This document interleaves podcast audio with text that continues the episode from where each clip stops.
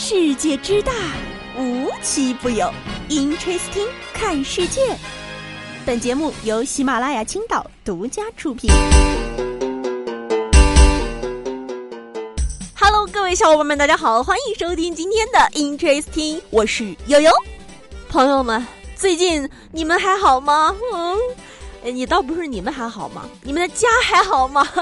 哎，为什么这么说呢？最近这几天这大黄蜂刮的呀啊！我感觉啊，之前这个大黄蜂沙尘暴这事儿啊，好像只发生在非常北的北方。近几年啊，它开始慢慢的移到了南方。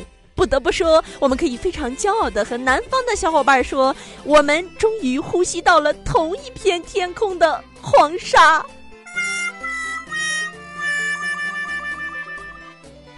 你说早晨出门的时候天气还好好的，下午啊在办公正敲着键盘呢，突然就感觉呼吸困难，喉咙干，喝一口水啊，好像嚼了一口泥呢。再一看窗外，是谁？是谁把窗户打开了啊？我直接变成了一杯黄土水。据报道啊，今年已经是第八次沙尘天气了，而往年同期的沙尘次数大概只有五到六次。照这么发展下去，再过十年，我们离星际穿越就不远了。好在啊，风雨彩虹，铿锵玫瑰，就是一切都会好起来的。这段时间，应该全国各地的这个沙尘暴基本上已经减弱，甚至结束了。哎，但是啊，我觉得我们能够和南方的朋友们一起品一品同一批沙尘的醇厚度，也觉得非常的开心了呢。另外啊，也要提示大家，最近呀，一定要注意关好门窗，否则你回家之之后就发现你家白色的床单变成了黄色啊！当然了啊，此黄色非彼黄色。前两天在四川泸州，两名男子呢凌晨还在街上鬼鬼祟祟的游荡。而更奇葩的是，他们每走过一辆车旁，就会在车上发放一张小卡片儿。也可能啊，是他们发放的时候太紧张了啊，也有可能天有点黑，哎，还有可能就是他们想冲一冲 KPI，于是呢，就将这个活色生香的小卡片儿直接发到了警车车窗上。这不就是千里送人头吗？于是啊，民警很快抓获了这两位极具胆色的违法人员。他们交代啊，自己是在某个兼职群接到的任务，每插一张小卡片在车窗就能得到两毛钱。目前啊，两人已经被公安机关依法行政拘留了，相关案件呢也正在进一步调查中。啊，我一时啊就是分不清到底是谁在挣业绩。不过啊，这群人往共享单车、宾馆门缝、马路牙子撒卡片儿，群众被卡上网址诈骗的现象已经很久了啊！希望赶紧重视重视，把这情况给杜绝掉吧。哎，接下来呢就要给大家伙提问了哈，你们觉得啊，你们在下班之后再回复工作微信，算不算加班呢？啊，事实证明。算，李女士二零一九年的时候呢，入职了一家科技公司，在被公司辞退以后呢，李女士就提起了诉讼，要求公司赔偿她被工作占用的五百小时加班费。五百啊，五百个小时，公司方面就说了，李女士那五百个小时是负责休息日在客户群中对客户提问进行回复，不属于加班范畴。哇，好熟悉的回答呀！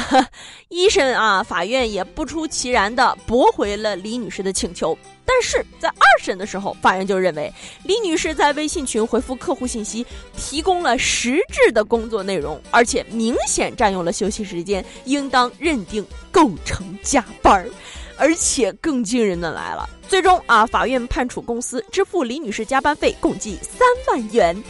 我建议啊，建议作为今年十大劳动法典型案例发布并推广到全国。最后啊，再建议大家多保存一些下班时间后工作的聊天截图，希望你们用不上。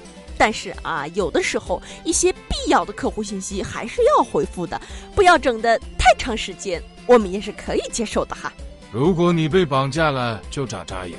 同样是打工，同样是社畜啊！有的人啊，一年三百六十五天都在加班；有的人呢，抽中了一年三百六十五天全薪假期。咋回事？前段时间啊，在深圳的一家公司年会上，一个男子抽中了三百六十五天全薪假期。大家伙听到这儿要问了，为什么前一段时间才办年会啊？人家这老板说了啊，因为公司的种种原因，已经三年没开年会了，今年特地把年会定在了一年初始的四月份，哈，也不算初始了啊。没想到啊，整了个大惊喜，本来以为没人会抽中。结果有人抽中了，这个男子啊，在抽到了三百六十五天全薪假期之后，简直乐得合不拢嘴啊！但好歹啊，人老板没有赖账，人家是认可这个奖项的。后期啊，还会跟员工再商议是休假还是折现。反正悠悠看到这条新闻的时候，已经在想了啊，如果是我的话，我要休多少天？我要折现多少天？我要上班多少天？反正计划已经打上了，最后发现中奖的不是我。不过我觉得啊，我在这建议一下这位小伙伴，你要不还是折现吧，要不然一年之后老板就会发现公司有你没你都一样啊。哎，今天最后要跟大家伙聊的呀，相信大家最近也刷到了啊，就是最近这个淄博烧烤非常火，结果淄博烧烤还没火过劲儿呢啊，云南泼水节又来了，这班儿我是一天都上不下去了啊。不得不说啊，云南的泼水节的氛围真的是太好了，应该已经有很多人在去云南的路上了吧？柠檬树上柠檬果，柠檬树下坐着我，呃，真的羡慕了啊！而且人家是从十三号开始，云南的瑞丽放四天假过泼水节，而且还不调休。朋友们啊，跟我一起唱：五十六个兄弟姐妹是一家，啊，我们是一家。就说此刻吧，啊，我坐在办公室里，看着窗外，分不清是雾霾还是沙尘，夹杂着柳絮飞舞的天空，心里只有一个念头：我想去云南啊，吃一口云南的水果，哎，都是蓝天白云透着阳光的味道。最最重要的是，面对一场公开泼水的械斗，没有赢家的狂欢大逃脱，哪个成年人可以抵挡住泼水的快乐呀？要我说啊，你在小区楼下玩的那叫滋水，只有在泼水节上，你才能爽一把的体验玩水的乐趣，简直就是处处是人形喷泉啊！拼的就是只力手力，万里臂力腰力。泼水节的终极奥义，我觉得就在于一个信誓旦旦啊！玩水之前，放眼望去，在座的各位注定是我的手下败将啊！甚至脑海中已经预设了自己手枪在手，弹药充足，在人群中闪转婀娜的矫健身姿。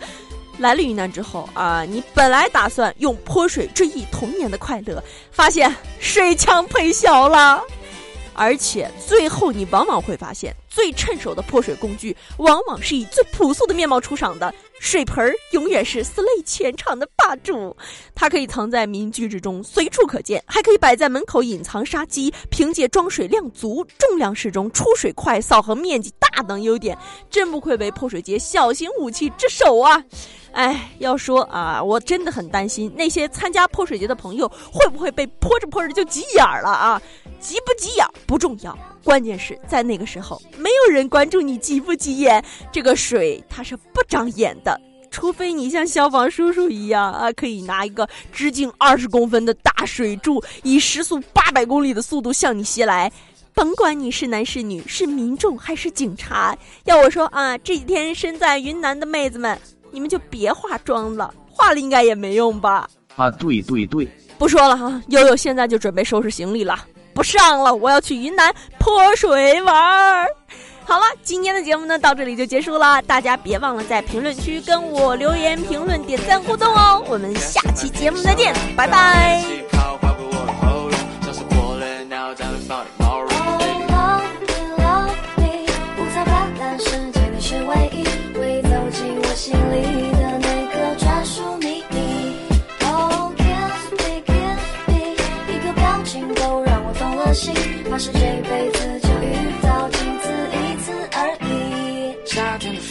夹杂着气泡，是我想你的信号。皎洁的月光衬托夜的宁静，花瓣芬芳伴随路的泥泞。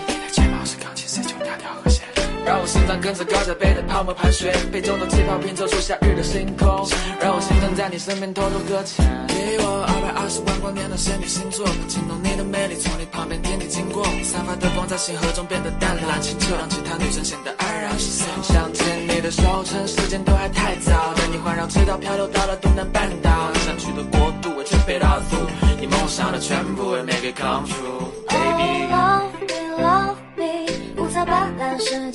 唯一，会走进我心里的那个专属秘密。